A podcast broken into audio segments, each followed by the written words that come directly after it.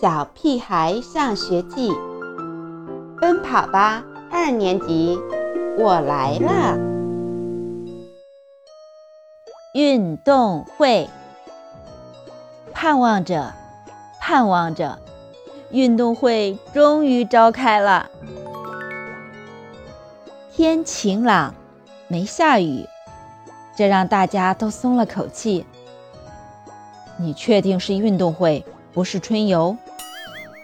妈妈见我用一堆零食把书包撑成一个大胖子，十分怀疑地问：“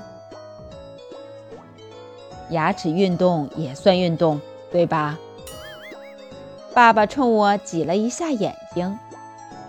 他们不知道，当观众比当运动员要累得多，要不停地喊加油，不停地跳呀蹦呀的欢呼。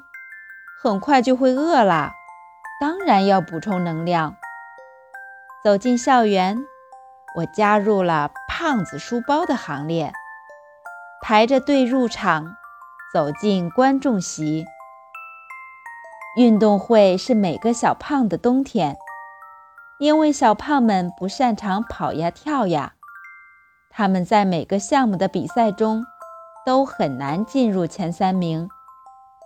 有一个集体项目，却是小胖们的春天——拔河。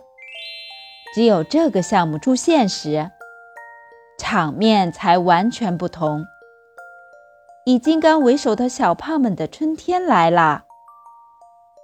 金刚挥舞着双臂，骄傲地说：“证明我洪荒之力的时候到了。”一个小胖说。大上周我就告诉我妈了，我必须多吃点肉。小胖们几乎全都参加了拔河比赛，无论我们班的还是其他班的，像我这样的瘦子，只有在观众席上为他们加油了。也只有在这一刻，每个小胖们都希望自己再胖一些。加油！加油！场上呐喊声震天响，小胖们一个个脸憋得通红，全身力气都用尽了，试图将对手拖过标志线。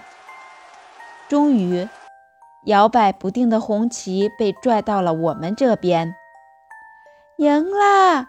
赢啦！簇拥着胜利归来的小胖们，我和金刚像好朋友一样抱成一团。别以为我只能当观众，我报了转呼啦圈的比赛。场上热闹非凡，一会儿跑步，一会儿跳高，一会儿滚轮胎，一直都没等到我的项目。我只好翻出零食，和胡小图一起吃起来。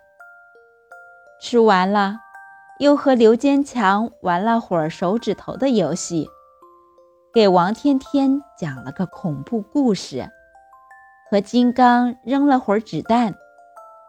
一直等到运动会结束了，我还是没能参加上比赛。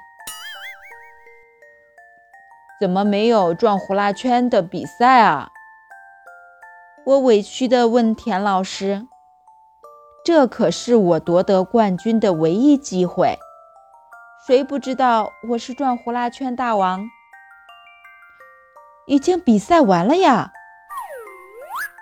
田老师吃惊地回答：“什么？比完了？我怎么不知道呢？”好吧，除了没有得到摇呼啦圈的冠军，运动会还是很有意思的。至少我的肚子吃得鼓鼓的，连口水都喝不下了。如果每天都开运动会就好了。